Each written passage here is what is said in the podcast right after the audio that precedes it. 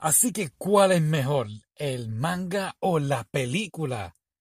Dijiste que íbamos solamente a hablar de la película. No, dije vamos a hablar del manga y compararlo con la película. Yo no terminé de leer el manga. Para de grabar un momento. Sí. Te dije, vamos a comparar las dos cosas. No, solamente vi la película. Ok, pero te, di los mangas. Sí, pero yo me puse a jugar videojuegos de béisbol. Ok, pues Si quieres, al final del video solamente di tu opinión del manga. Yo solamente leí los dos capítulos. Pues vamos a hacerlo como si fuera la película y después, ¿sí? Ok, pues, pues dale, una, dos y tres. En el borde de sus asientos. Es una película de terror. No, no de terror. Ah, es una película de béisbol, pelota, estamos hablando en español. cierto, en español, pelota. Y es una película independiente, el presupuesto obviamente bien bajita y te voy a decir más, creo que es una de mis películas favoritas de... ¿Qué año fue? 2020, del 2020.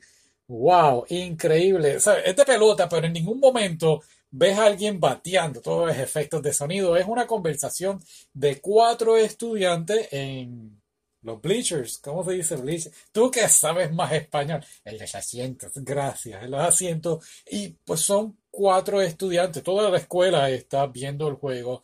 Y pues es mandatorio ir en verano a ver y apoyar al equipo. Y estos cuatro estudiantes, tres chicas y un chico, nada en común, solamente que estudian en la escuela.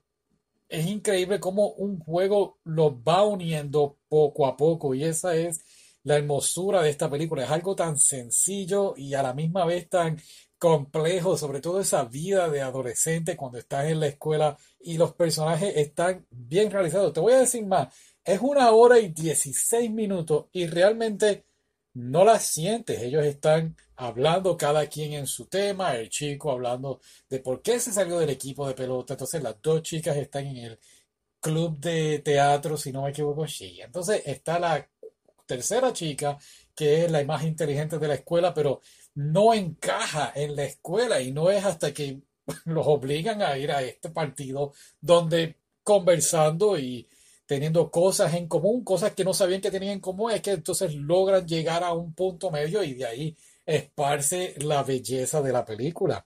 A mí realmente me gustó el final. Pero espérate, no, todavía. Hasta quiero hablar del final. Creo que vamos a tener que espolear un poquito el final, pero aún no. Está bien.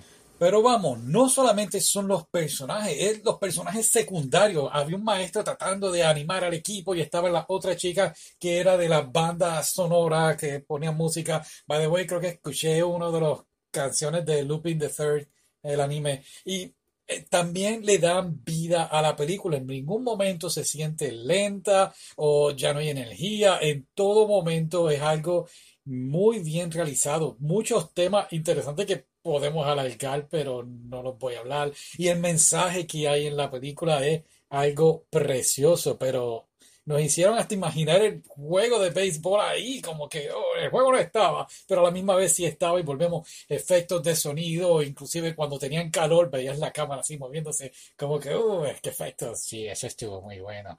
Y el concepto del drama y las interacciones, increíble. Y de verdad que tenemos que decir, el final es algo inesperado a la misma vez. O sea, pensé que se acabó el juego en esta escena y te brincan a, podemos decir, años después se reúnen los cuatro personajes principales en un juego de pelota que, by the way, sin entrar mucho en detalles y espolear el jugador, sí.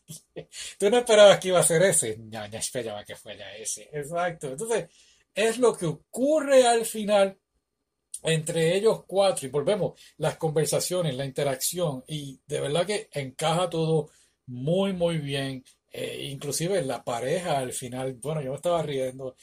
Acabó la película y aplaudí, de verdad. Sí, bien ridículamente. Estuvo bueno, a mí me gustó mucho el final. Me recordó mucho a, otra película también del mismo año, creo que se llama, es un verano, es una película de verano que hicimos la reseña. Sí, fue una de las primeras. Fue una de las primeras reseñas. Es un estilo así. uh, si no has visto esa y una película más bien americana, te puedo decir este la trilogía con Ethan Hawke de Before, After the Sunset. Es algo así, es todo el tiempo hablado, y, pero no es aburrido, es entretenido y realmente es una de las películas que vale la pena ver en este festival japonés. Que realmente, te voy a ser bien honesto, el año pasado tuvieron, si no me equivoco, 14 o 15 películas. Este año pff, solamente, ¿cuántas? ¿6 o 7? Sí. Así que voy a escribirle a ver si podemos bregar eso. Ahora, yo leí el manga, yo también. Leí los dos capítulos. ok, he leído los dos capítulos. El manga es un poco más profundo hacia los personajes. eh, los puedes analizar un poquito mejor, la perspectiva de cada uno de ellos. Y hay escenas en la escuela. La película es más bien en el partido de pelota, mientras que el manga se concentra en los personajes, los cuatro personajes principales. Realmente fue un poquito difícil conseguirlo, eh, inclusive lo tuvimos que leer en japonés. No fue fácil, no fue fácil, pero nada, si de verdad te gustó la película y puedes conseguir el manga, dale una oportunidad porque realmente vale la pena y inclusive cubre todos estos temas que ya discutimos en la película, están bien expuestos, eh, o mucho mejor expuestos en la, en el manga. Claro que en la película hizo un muy buen trabajo, ¿verdad? Sí. Pero en fin, ¿viste la película? ¿Qué te pareció? Déjanos saber en los comentarios y será hasta la próxima. Bye.